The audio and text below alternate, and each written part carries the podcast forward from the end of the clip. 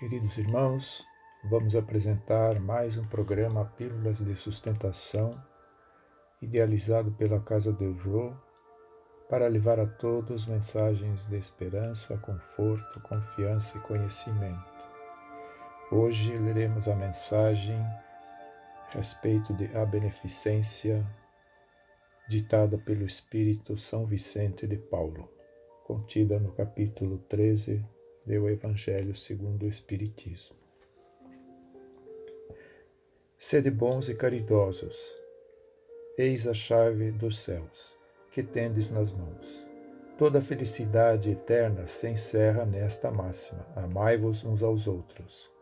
A alma não pode elevar-se às regiões espirituais senão pelo devotamento ao próximo. Não encontra felicidade e consolação senão nos impulsos da caridade. Sede bons, amparai os vossos irmãos, extirpai a horrível chaga do egoísmo. Cumprido esse dever, o caminho da felicidade eterna deve abrir-se para vós. Aliás, quem dentre vós não sentiu no o coração pulsar, crescer de alegria interior, ao relato de um belo sacrifício, de uma obra de pura caridade? Se buscasseis apenas o deleite de uma boa ação, estaríeis sempre no caminho do progresso espiritual. Exemplos não vos faltam. O que falta é a boa vontade, sempre rara. Vede a multidão de homens de bem, de que a vossa história evoca piedosas lembranças. O Cristo não vos disse tudo o que se refere a essas virtudes de caridade e amor? Por que deixastes de lado os seus divinos ensinamentos? Por que fechar os ouvidos às suas divinas palavras, o coração às suas doces máximas?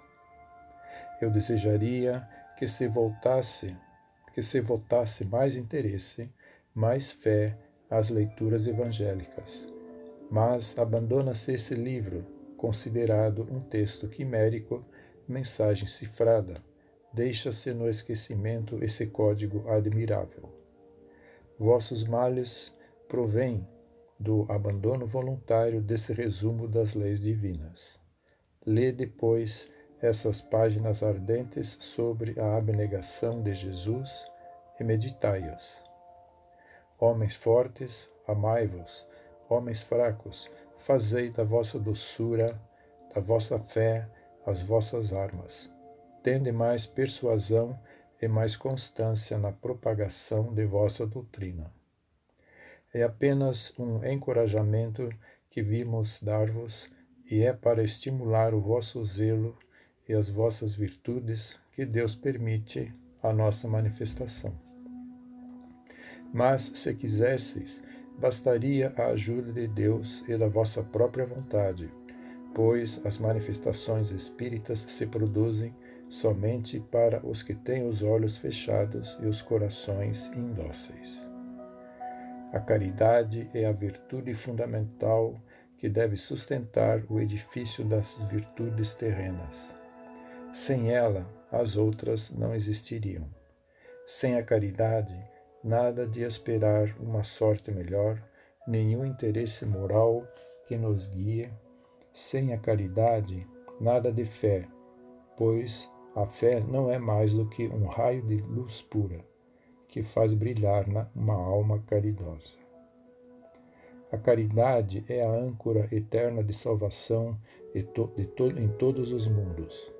É a mais pura emanação do Criador é a sua própria virtude que ele transmite à criatura. Como pretender desconhecer esta suprema bondade? Qual seria o coração suficientemente perverso para, assim pensando, sufocar em si e depois expulsar esse sentimento inteiramente divino? Qual seria o filho bastante mau para revoltar-se com essa doce carícia, a caridade? Não ousarei falar daquilo que fiz, porque os espíritos também têm o pudor de suas obras. Mas considero a que iniciei como uma das que mais devem contribuir para o alívio de vossos semelhantes. Vejo frequentemente os espíritos pedirem por missão continuar a minha tarefa.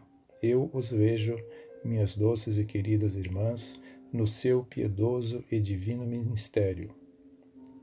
Eu os vejo praticar a virtude que vos recomendo com toda a alegria que essa exigência de abnegação e sacrifícios proporciona. É uma grande felicidade para mim ver quanto se enobrece o seu caráter, quanto a sua missão é amada e docemente protegida.